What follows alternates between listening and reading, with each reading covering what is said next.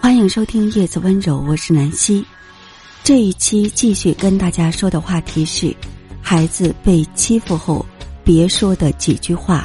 第三句，别气愤，为什么就欺负你？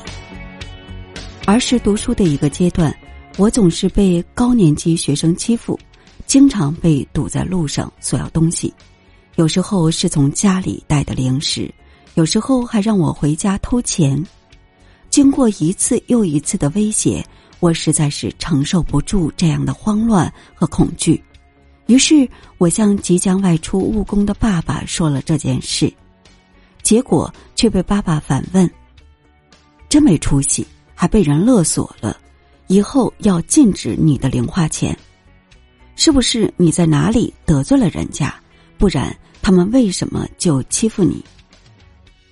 这句话当时就打破了我对父爱的渴望，那个幻想了无数次希望爸爸挡在我身前的安全感，也因为一句话破裂了。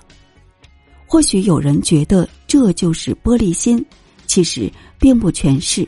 自从为人父母之后，我体会了“小儿见了娘，无事哭三场”，也突然明白。其实，孩子在父母面前所展现的柔弱，就是为了得到支持、信任和维护。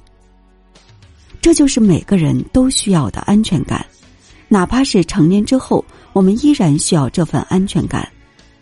尤其是在内心受到孤寂、伤害的时候，父母的支持和维护，就是情感上的最大底气。记得有位朋友曾跟我分享说。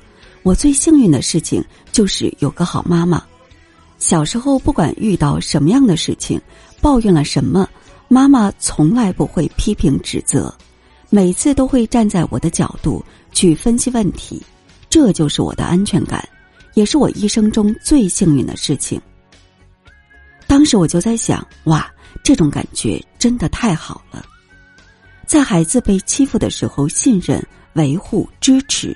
这不是溺爱，何为溺爱？我所认为的溺爱是明知道孩子是错的还支持纵容。可受到欺负的孩子呢，本来就属于情绪伤感敏感阶段，即便是一个巴掌拍不响，即便是孩子本身也存在问题，但家长也是重在于引导，而不是责骂批评。举个例子。女儿前段时间哭着回来告诉我，她在学校认真听讲，后桌的女生却一直拽她头发、传纸条，还在背上乱涂乱画。了解原因后，让我觉得不可思议，因为女儿口中的后桌女生似乎就是在故意挑事儿，而挑事儿的原因也是故意想看她出糗。要是被老师发现，肯定少不了一顿批评。还会被同学嘲笑。女儿在给我说这些事情的时候，我当时就产生质疑：是不是女儿想太多了？不过，并没有把这种情绪表达出来，而是通过引导的方式让她正确看待此事。首先，我告诉女儿：“你尽管做好自己，上课认真听讲，有事儿下课再说。”其次，遇到对方无故挑衅时，不要害怕，勇敢的问问你为什么要这样做。最后，若还是被满野欺凌、挑衅伤害，可以寻求老师和大人的调解，帮助经过三方面的简单沟通，